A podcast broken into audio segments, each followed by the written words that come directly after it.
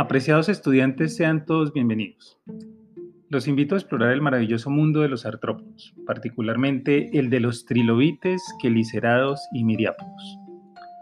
Por un momento, tan solo imaginen que de los 34 filos que nos propusimos estudiar, uno representa el 80% de todas las especies animales conocidas. Los crustáceos, entre los que encontramos cangrejos, langostas e isópodos, los insectos, en donde existen las avispas, abejas, hormigas y escarabajos, por mencionar algunos, los arácnidos, en donde se encuentran arañas, escorpiones, garrapatas y aradores, las escolopendras y varios grupos menores más se han propagado de tal modo que ocupan todo tipo imaginable de nicho ecológico. Tras el triunfo de los primeros artrópodos en los hábitats acuáticos, algunos miembros del filo se constituyeron en los pioneros del mundo terrestre. Son los únicos invertebrados capaces de volar y de adaptarse en gran escala a la vida terrestre.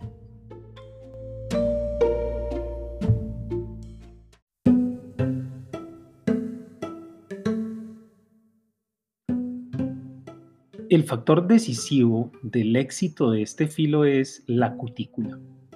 Este hito se produjo en algún momento de la era precámbrica, hace más de 635 millones de años. La cutícula blanda en el ancestro segmentado de animales que ahora llamamos artrópodos se endureció por el depósito de proteínas adicionales y un polisacárido inerte llamado quitina. Esta le sirve de esqueleto cubre la superficie del cuerpo y los apéndices y en muchos insectos forma las alas.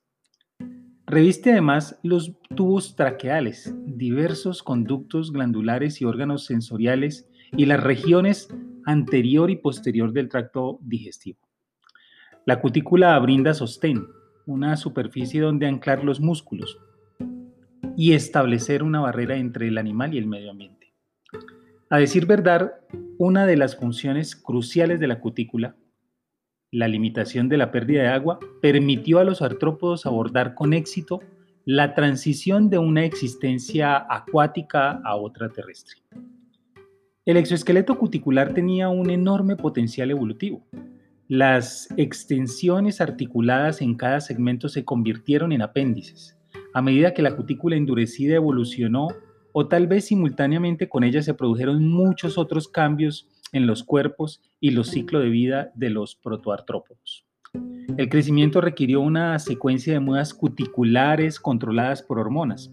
Los compartimentos celómicos redujeron su función esquelética hidrostática, asociada con una regresión del celoma y su reemplazo con un sistema abierto de senos denominado hemocilio.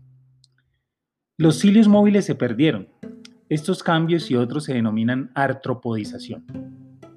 Produjeron animales con una diversidad y abundancia asombrosas, capaces de colonizar casi todos los hábitats de la Tierra.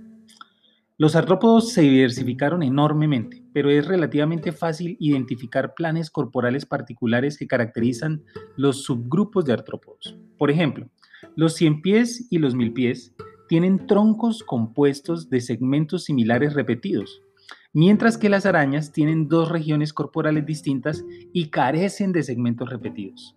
Los artrópodos se dividen en varios subfilos basados en los recientes estudios de filogenia. En esta sesión abordaremos los subfilos de este maravilloso, de este maravilloso grupo.